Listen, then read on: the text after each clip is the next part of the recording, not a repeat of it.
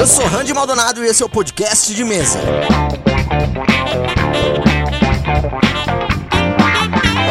Seja para dar dicas, responder perguntas ou discutir sobre o mundo do RPG, eu estarei aqui toda terça-feira com conteúdo exclusivo para você. Você pode me mandar dúvidas, sugestões ou só conversar comigo mesmo através do e-mail contato.podcastdemesa@gmail.com. Acesse o www.padrim.com.br barra podcast de mesa para fazer parte do nosso grupo exclusivo de WhatsApp e ter um canal de comunicação mais fácil comigo também. A sua contribuição é muito importante para o crescimento do podcast. E compartilhe esse episódio com outra pessoa também, para ajudar o podcast de mesa a crescer ainda mais. Mas então vamos direto para a main quest de hoje.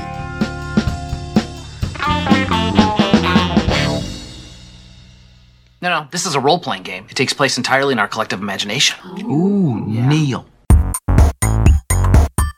Você der uma olhada na classe do guerreiro da quinta edição, talvez você possa achar que é uma das classes mais fracas por não ter tanta diversidade nas suas habilidades. Porém, apesar de ser uma classe mais simples de se jogar, principalmente se você escolher o arquétipo do campeão, um guerreiro sempre consegue surpreender o mestre em uma aventura com as suas ações heróicas. Então, hoje no podcast de mesa eu vou dar algumas dicas para você conseguir fazer com que o nome do seu guerreiro fique marcado na memória de todos os outros jogadores da mesa. Acho que é muito importante desde o começo você já saber o que você vai fazer com o seu guerreiro no futuro. Primeiro dá para separar em duas pilhas, né? Os guerreiros que fazem magia, que são os cavaleiros e arqueiros arcanos, e os guerreiros que não fazem magia, que são todos os outros. Se você pretende no futuro ter um guerreiro capaz de conjurar magia, sem querer fazer um personagem multiclasse, né? Já tenha em mente que você vai provavelmente precisar de uma boa inteligência para ajudar, né, a dificultar os seus seus inimigos a passarem nos seus testes de resistência, e isso abre possibilidade de você criar um guerreiro que tenha não só tido um treinamento militar, mas também aquela boa educação mais erudita. Talvez ele tenha estudado com grandes filósofos da arte da guerra, assim como Alexandre o Grande fez com Aristóteles, ou ele foi abençoado por um gigante das nuvens, sendo capaz de agora energizar as suas flechas com magia. Um guerreiro com uma boa inteligência que tenha a perícia história pode ser alguém especializado no conhecimento da política, das casas, da ética a ser seguida em determinada situação para evitar que sangue seja derramado de forma trivial, ou até mesmo capaz de saber quais são as estratégias de guerra de um determinado exército, conseguindo assim uma vitória fácil para o seu grupo, bem como Cipião acabou fazendo com Aníbal Barca, o flagelo de Roma. Bem, mas se o seu guerreiro não for se focar em mesclar suas habilidades marciais com os estudos arcanos, então é bem bem legal que você decida como é que ele vai lutar. Já no primeiro nível, você escolhe um bônus especial pro seu estilo de luta, certo? E além disso, normalmente você também pensa quais serão as armas preferidas do seu personagem, se ele vai ser um guerreiro duelista ou vai lutar com uma arma de duas mãos, se ele vai focar mais na defesa, utilizando de escudos para proteger os seus aliados e etc. Ah, e não se esquece que você ainda pode ser um arqueiro como um guerreiro, né? Se a gente for pensar também em qual classe a gente podia adaptar o guerreiro sem tornar o personagem multiclasse, eu com certeza recomendaria os patrulheiros.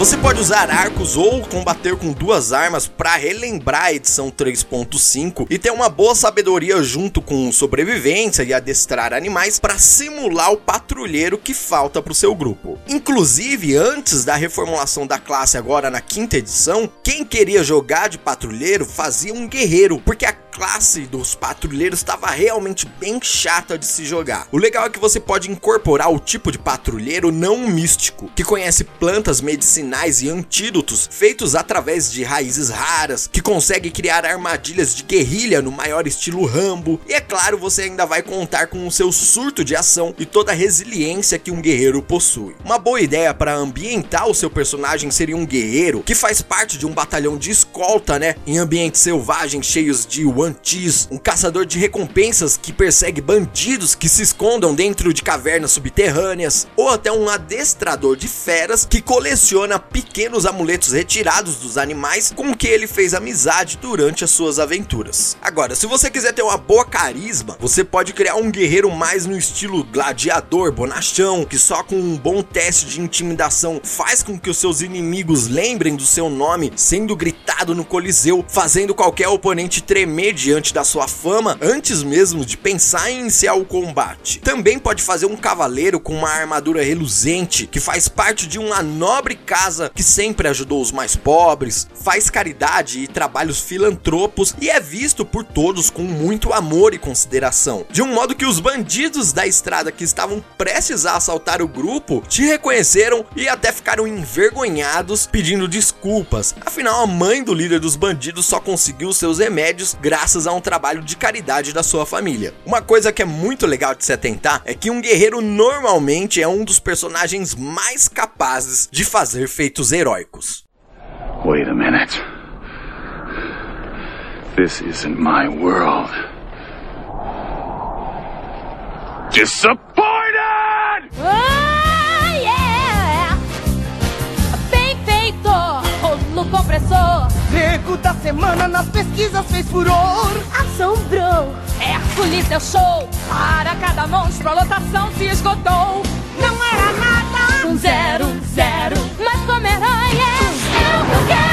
Personagem guerreiro normalmente tem boas resistências, bons pontos de vida e o seu surto de ação é uma habilidade central nesse sentido. Um tempo atrás mesmo eu tava jogando uma aventura onde o bárbaro do grupo acabou sendo capturado por aranhas gigantes e guardado na sua dispensa de teias para quando batesse aquela fominha da meia-noite. O grupo não teve muita sorte na hora de resgatar ele e praticamente ficaram cercados pelas aranhas. Então Travok, que é um anão guerreiro do meu amigo Hugo, usou o surto de ação não para atacar as aranhas, que seria meio que a coisa mais óbvia a se fazer, mas para conseguir carregar o bárbaro que estava inconsciente devido ao veneno, né, para longe da batalha. É claro, na maioria das vezes você vai utilizar o seu surto de ação para desferir 800 ataques contra os monstros que você tá lutando. Só que na hora em que o grupo precisar de alguém para fazer algo realmente heróico, algo que não exija exatamente a expertise de um ladino, mas sim algo mais físico e mais prático, então um guerreiro com seu surto de ação consegue sempre se sobressair. Do mesmo modo, um guerreiro é aquela classe que é simplesmente consistente em quase tudo. E além dele ter toda essa consistência, muitas vezes é ele que recebe, por exemplo, as armas e as armaduras mágicas do grupo. Afinal, para quem que você vai dar o elmo do Sir Burgos, que não só é uma armadura pesada, mas também fornece bônus no dano com manguais e massas. O guerreiro é um personagem que foi treinado para ser heróico. Ele foi treinado para ser capaz de atos físicos e mentais que a maioria das pessoas não é capaz. Ele carrega consigo um certo porte. Mesmo um mercenário cruel é com certeza antes de temido, respeitado pelos outros guerreiros pelas suas habilidades com briga de facas. Agora, para que tudo isso funcione, para que o seu guerreiro realmente consiga se tornar uma lenda no seu jogo de RPG, não basta ele ser uma pilha de atributos e números poderosos. Ele tem que ter acima de tudo algo de diferente, seja uma grande personalidade ou estilo.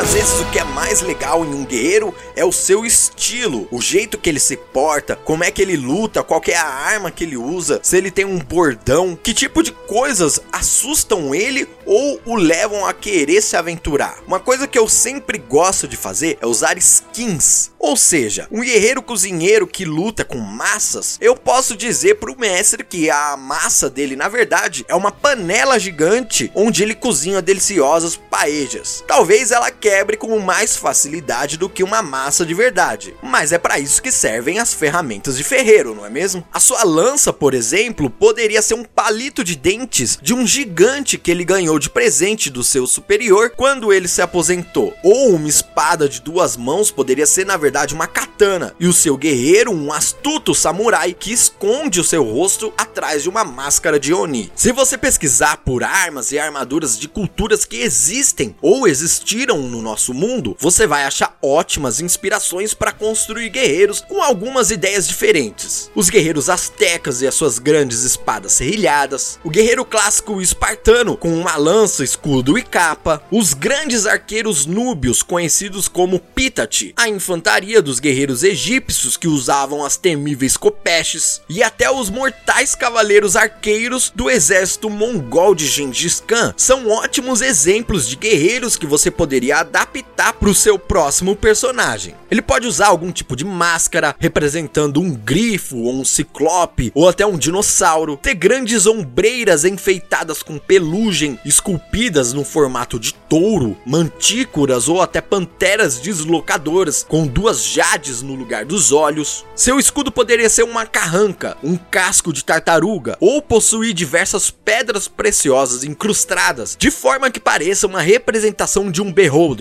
Tudo isso não exatamente para ficar mais forte. Você pode sempre, né, combinar com um mestre alguma coisa relacionado a equipamentos obra-prima, mas o intuito aqui é ser estiloso, ser legal. Para isso você pode estudar um pouco sobre como armas e armaduras são forjadas. Procure algumas ideias para inspirar os novos materiais e técnicas de forjar para o seu mundo de fantasia, porque assim você vai conseguir trazer ainda mais verdade na hora em que você tiver, por exemplo, comprando uma nova arma. Já que eu falei de pesquisa aqui, outra pesquisa que você pode fazer é sobre como os guerreiros do mundo real combatem, quais são suas técnicas, como se chamam os seus movimentos, o que eles gritam ao atacar. Assim, na hora do combate, você pode dizer mais do que somente, ah, eu ataco o monstro, e tirar um pouco também o peso das costas do mestre na hora de tornar um combate mais imersivo. Outra coisa que muitos guerreiros possuem é algum tipo de código de honra. Já chega. Desonra, desonra pra toda a sua família. Pode anotar aí. Desonra pra tu, desonra pra tua vaca. Vamos à batalha, guerrear, vencer.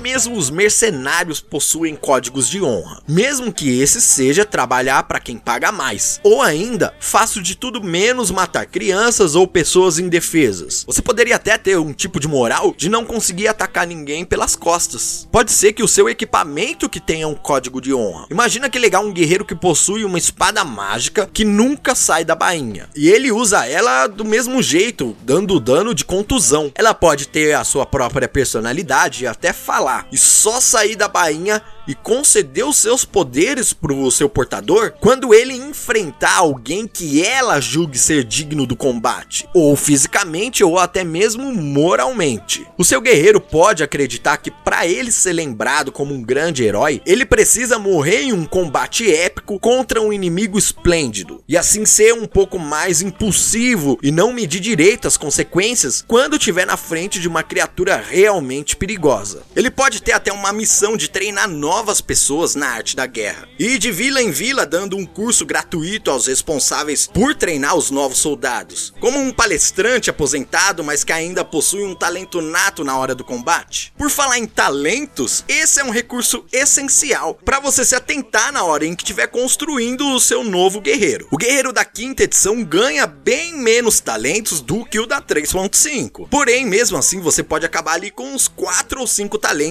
em níveis mais altos. Então é uma coisa muito legal para se fazer. Além de usar os talentos do livro, é pesquisar talentos criados pela comunidade D&D que sejam legais e também criar os seus próprios talentos junto com o seu mestre. Eu criei aqui um talento para dar exemplo para você como é que você consegue fazer isso. Ele se chama quebrar a resistência. Basicamente, sempre que você conseguir um acerto crítico contra o seu inimigo, você reduz a sua CA em 2. Isso pode ser interpretado com ele quebrando um escudo, quebrando a carapaça de um monstro gigante ou debilitando uma das pernas do seu inimigo, dificultando a sua movimentação na hora da esquiva. Adicionalmente, se você atacar uma criatura que esteja com um terço dos seus pontos de vida, você recebe um bônus de mais dois para acertar no ataque. Afinal, você aprendeu a se aproveitar do cansaço do inimigo para conseguir passar pelos seus bloqueios. Eu ainda nem testei esse talento no jogo, só criei aqui para esse episódio para dar um exemplo para você. Mas se eu perceber, por exemplo, que ele tá forte demais, eu posso mudar um pouco os efeitos e ao contrário também eu posso fazer com que ele, por exemplo, aumente em um ponto o atributo da força, constituição ou até inteligência, que tem a ver porque é uma parte meio tática do talento. Só que viu como é simples criar um talento legal que você pode deixar o seu personagem muito mais único na hora dos combates? Se você criar uma combinação que seja interessante e única de talentos para o seu personagem, você vai ser capaz de influenciar as batalhas de um modo que mesmo que exista outro guerreiro no grupo, vocês vão estar tá sempre fazendo coisas diferentes. What you doing, mini meatbags? Shooting craps? We're playing Dungeons and Dragons.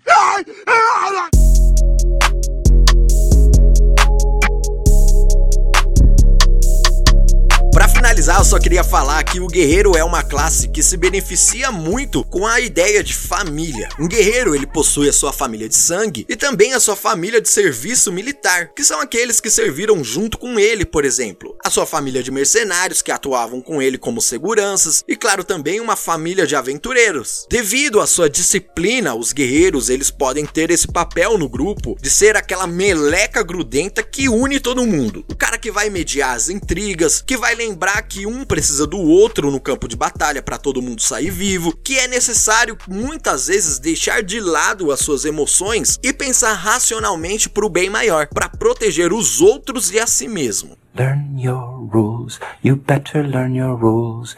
If you don't, you'll be eaten in your sleep.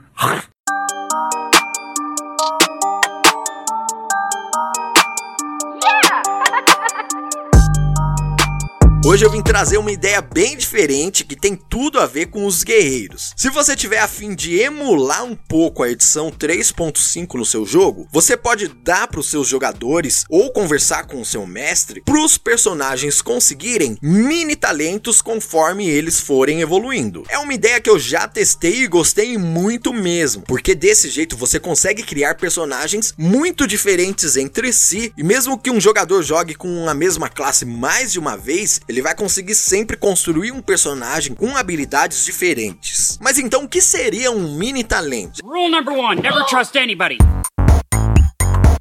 Percebeu que na quinta edição os talentos são extremamente poderosos? Para não dizer apelões pra caramba? Isso porque eles concedem vários efeitos e às vezes ainda aumentam um ponto de atributo dos jogadores. Mas e se o seu mini talento desse apenas uma pequena habilidade pro seu jogador e construindo algum tipo de build diferenciada? Você pode dar um mini talento que possui um impacto pequeno no jogo. E assim quando os jogadores tiverem vários desses mini talentos, eles vão ir construindo algum tipo de habilidade específica especial pro personagem, ou mini talentos que podem condizer com os níveis que eles estão ganhando, sendo assim o primeiro mini talento mais fraco e os próximos mais impactantes. Já que o episódio de hoje é sobre o guerreiro, vamos usar ele de novo como exemplo. Se eu quisesse que o meu guerreiro tivesse alguma manobra, eu poderia criar um mini talento de uma única manobra com um único dado de superioridade e ganhasse esse mini talento ao chegar ao nível 3, por exemplo. Eu poderia ganhar mais uma única manobra especial no nível 6 através desse mini talento e talvez o número máximo de manobras que eu pudesse ter sem pegar o arquétipo do mestre de batalha fosse realmente duas. No nível 9 eu poderia pegar um mini talento que sempre que eu conseguisse um acerto crítico em alguém, eu poderia usar uma manobra desengajar como uma ação bônus ou até conceder um bônus de mais 2 de classe de armadura para um aliado em que tivesse a 3 metros de distância. Você também pode definir quando que os jogadores vão ganhar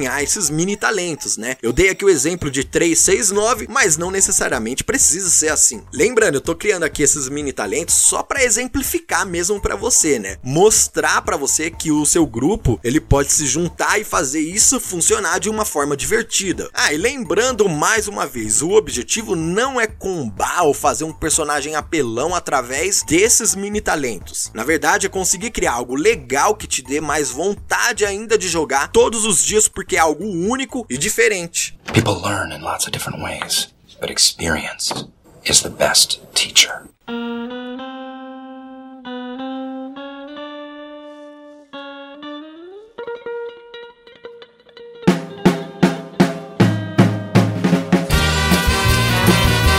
Chegamos ao fim de mais um podcast de mesa e eu queria lembrar você para me mandar um e-mail me contando alguma história. Se você tiver alguma dúvida de RPG, me dando a sua opinião dos episódios do podcast e também me mandando qualquer tipo de material de RPG, seus personagens, arquétipos que você criou, monstros que você criou, etc. Se você tá gostando do conteúdo do podcast, então compartilha os episódios do PDM com outras pessoas e avalie esse episódio no seu agregador. Ah, e não se esqueça que se você quiser fazer parte do nosso grupo de WhatsApp e conversar com os maravilhosos padrinhos desse podcast, você pode com 10 reais se tornar um padrinho e você já vai estar tá ajudando a eu pagar as contas e juntar dinheiro para investir aqui no podcast de mesa. Mas então é isso, boa rolagem de dados para você e até a próxima semana com o próximo podcast de mesa.